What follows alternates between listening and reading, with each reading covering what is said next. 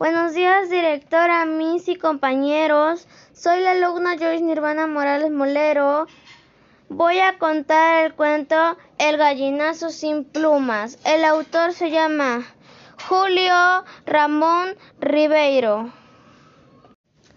El cuento nos trata, el cuento trata sobre la vida de Efraín y Enrique, que son niños de la calle que recolectan cosas de la basura para sobrevivir. Algo que quisiera cambiar es que tengan una mejor calidad de vida. Segundo episodio.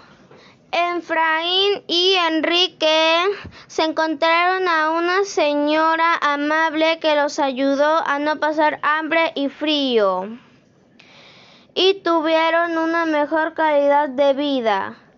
Fin. Gracias.